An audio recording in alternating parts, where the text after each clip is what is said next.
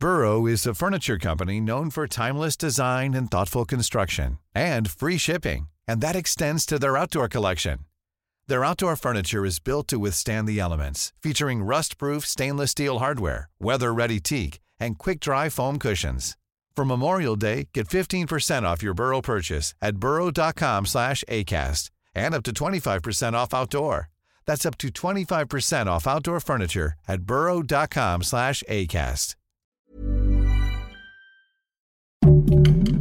Heraldo Podcast, un lugar para tus oídos.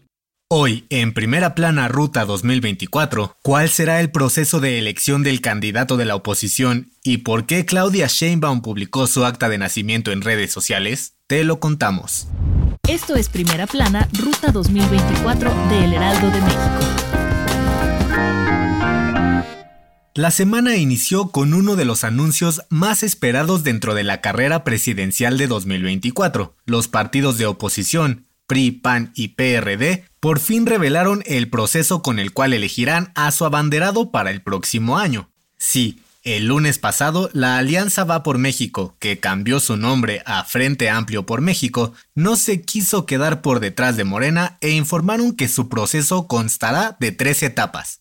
Todo comenzará el próximo 4 de julio, con la inscripción de los interesados ante la Comisión de Registros del PAN, PRI y PRD, quienes para avanzar en el proceso deberán reunir 150.000 firmas que se registrarán en una plataforma especializada. Para la segunda etapa, quienes hayan cumplido con las firmas pasarán a la semifinal, es decir, un foro nacional, donde los mejor evaluados avanzarán al último escalón. Ahí, los meros meros participarán en otros cinco foros regionales. Serán sometidos a encuestas y consultas a los ciudadanos para definir al candidato. Luego de todo este proceso, el gran ganador será revelado el 3 de septiembre es decir, tan solo tres días antes de que Morena anuncie al suyo. Por ahora los nombres de los interesados no se han revelado. Sin embargo, sonaron personajes como Santiago Krill, Beatriz Paredes, Claudia Ruiz Massieu y Lili Telles, aunque estas dos últimas anunciaron su salida de la contienda por no estar de acuerdo con el proceso de elección.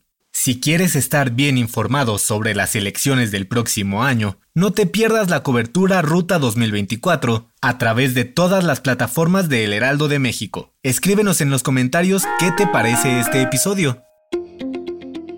Las elecciones de 2024 están prácticamente a la vuelta de la esquina, y aunque los ojos estarán puestos sobre quién será el sucesor de Andrés Manuel López Obrador en la presidencia, habrá muchos más cargos públicos en juego.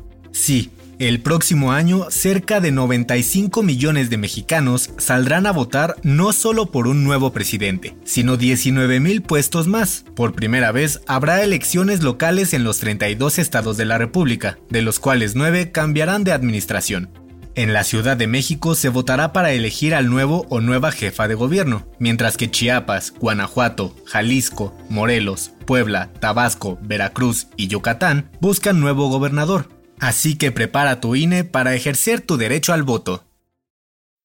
A inicios de esta semana, las redes sociales se inundaron con miles de mensajes asegurando que la ex jefa de gobierno Claudia Sheinbaum habría nacido en Bulgaria y posteriormente registrada en México. Ante esta ola de rumores, la aspirante a la candidatura presidencial de Morena tomó su cuenta de Twitter para enviar un mensaje a quienes cuestionan su nacionalidad y aseguró que es más mexicana que el mole. Y es que en los últimos años ha recibido acusaciones y hasta ataques antisemitas por su ascendencia judía, por lo que ha explicado que sus abuelos llegaron de Europa en la década de 1920. Por ello, Sheinbaum presumió su acta de nacimiento, la cual indica que nació el 26 de junio de 1962 en la Ciudad de México con el mensaje A las pruebas me remito. Aunque tan solo unos minutos después borró la publicación, volvió a subirla para disipar las dudas. Lo que no sabías rumbo a las elecciones. De acuerdo con las estadísticas del INE, las elecciones de 2024 estarán marcadas por la participación de poco más de 22 millones de jóvenes de 20 a 24 años.